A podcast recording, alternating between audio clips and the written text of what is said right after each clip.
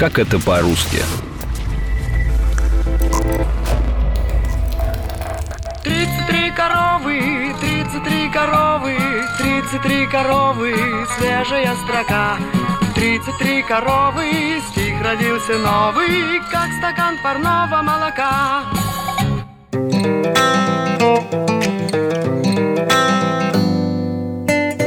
Буренка, Веснушка, Даренка, Кормилица.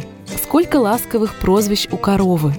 Но вот откуда взялось само слово «корова» до конца не ясно.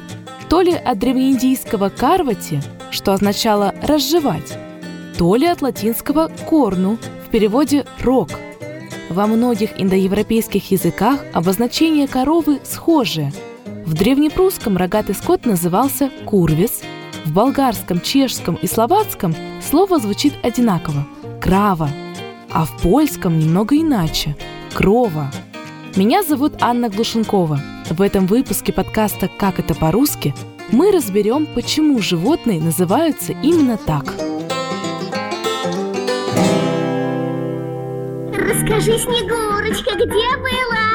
Расскажи-ка, милая, как дела? И за тобою бегала Дед Мороз Пролила немалое горьких слез Мультик «Ну погоди» про волка и зайца всем знаком с детства. Но задумывались ли вы, почему волк называется волком, а заяц – зайцем? По словам лингвистов, слово «волк» было заимствовано из старославянского и означает «хищное животное, родственное собаке». Впрочем, есть мнение, что волк произошел от проиндоевропейского глагола «тащить». Получается, что волк – это тот, кто таскает, уволакивает. Например, домашний скот. В индоевропейских языках слово звучит схожим образом. Например, в украинском это «вовк», в чешском «вылк», белорусы называют его «волк», поляки «вылк», а немцы – «вольф». А вот с зайцем все куда сложнее. Одни лингвисты считают, что заяц – это уменьшительная форма от прославянского корня «зай» – «прыгать». Еще есть мнение, что зайца не зря называют косым. Он бегает и все время путь срезает. Глагол «срезать» и перешел к зайцу. В защиту этой версии филологи приводят литовское слово «истрезай». Оно переводится как «по диагонали». Есть и такая версия. Заяц мог произойти от славянского «зияц». Так говорили о норе или открытой ране. Спят твои соседи, белые медведи, спи скорее,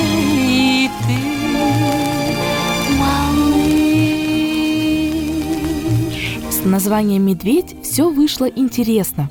Есть такое понятие, как любительская лингвистика или народная этимология. Это когда ошибочно трактуют происхождение того или иного слова. И вот медведь – яркий пример такого народного толкования. То, что слово произошло от сочетания «ведать, где находится мед», ученые скорее считают заблуждением –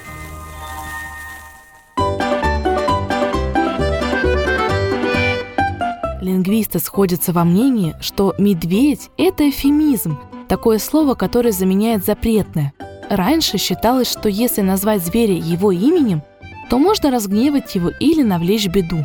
Кстати, Мишка, Потапыч, Косолапый, Топтыгин и Хозяин – это тоже эфемизмы, которыми пользовались прославянские предки, чтобы не разгневать священное животное. А исконно русское название медведя до наших дней не дошло.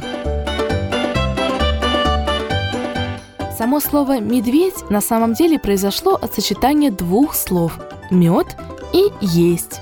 Со временем добавилась буква «В» и получился «медведь».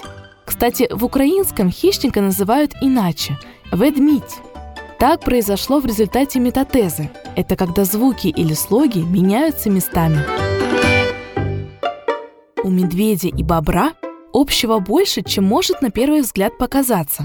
Все дело в корне слова – мы грызуна называем бобер, литовцы – беброс, немцы – бибер, англичане – бивер. Филологи полагают, что бобру родственно слово «бурый». У грызуна коричневая шерстка, как и у медведя, которого немцы называют bear, а англичане – bear. Давай подумаем, может, не стоит его прогонять? Живут же другие, и ничего. Ну, подумаешь, медведь. Все-таки не хорек. Ну, мы бы его приучали, причесывали бы.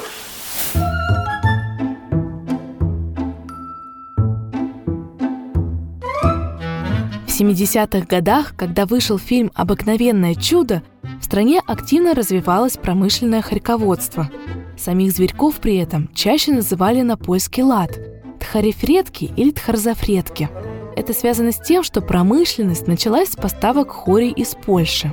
Уже к концу 90-х слово ушло из обихода. Зверьков начали разводить как домашних животных, и заводчики стали их называть фредками. Опять же, по-польски. Считается, что это слово образовалось от старофранцузского «фурия», а оно, в свою очередь, от позднелатинского «фурунем» – «вор». А вот существительное «хорек», как считают лингвисты, это уменьшительная форма от «хорь». При этом в древнерусском слово звучало как «духорь». Корень здесь такой же, как и в словах «дух», «дохнуть», «сдохнуть». Как известно, хорьки неприятно пахнут, отсюда и название. Человек собаки друг. Человек собаки друг. Это знают все вокруг. Это знают все вокруг. Понятно всем, как дважды два. Нет добрее существа.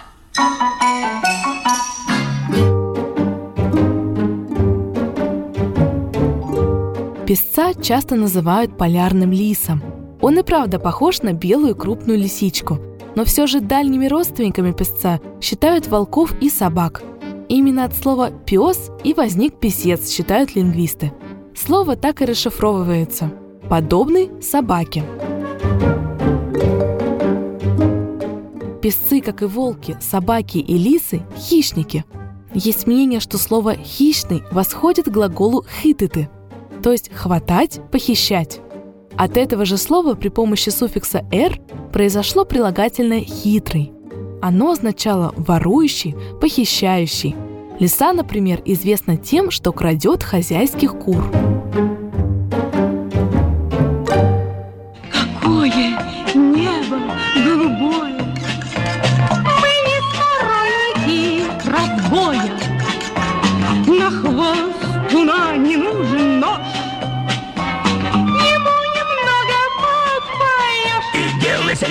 Хвосту. В советском фильме «Буратино» актриса Елена Санаева сыграла рыжую лису по имени Алиса. По одной версии слово «лиса» произошло от славянского «лис», что означает желтоватый оттенок. Например, лисички – это рыжие грибы, а залисеть – это значит пожелтеть или побуреть. Впрочем, некоторые филологи склоняются к версии, что слово «лиса» связано с индоевропейским корнем «луп» – «лоб», то есть тащить, тянуть, воровать. В пустынях Северной Африки на Аравийском и Синайском полуостровах живет маленький лис с крупными ушами и острым носом. Его ошибочно называют феньком, хотя на самом деле он феник. О том, почему зверек так называется, мне рассказала экскурсовод и лектор Московского зоопарка Анна Гутерова. С названием феника вышла очень запутанная история. Чаще всего упоминается, что слово феник происходит от арабского фанак, что означает леса. Но если копнуть немножко глубже, оказывается, что слово может иметь и персидское происхождение. Оно звучит так же, как фанак, но затем его стали применять арабы, и словом фанак они обозначали маленьких пушных зверей в целом, а также их мех. Впоследствии оно могло видоизмениться до феник и стало современным названием пустынной лисы. Еще есть версия, что феник мог прийти из латинского языка «феникус». Если говорить про научное название феника, то тут тоже все не менее интересно. Немецкий биолог и географ Эберхард Август Вильгельм фон Циммерман в своей работе 1780 года «Географическая история человека и четвероногих животных» описывает феника и дает ему латинское название Canis zerda. При этом первое слово – название рода Canis, переводится как собака или пес. Второе название видовое – zerda. Версий, откуда возникло слово «зерда» несколько. Оно могло иметь персидское происхождение, ведь слово «зарт» с персидского переводится как «желтый», либо это название финика на одном из берберских языков. Еще есть версия, что вот это видовое название происходит от древнегреческого слова «ксерос» – «сухой». Это характеристика места обитания зверька.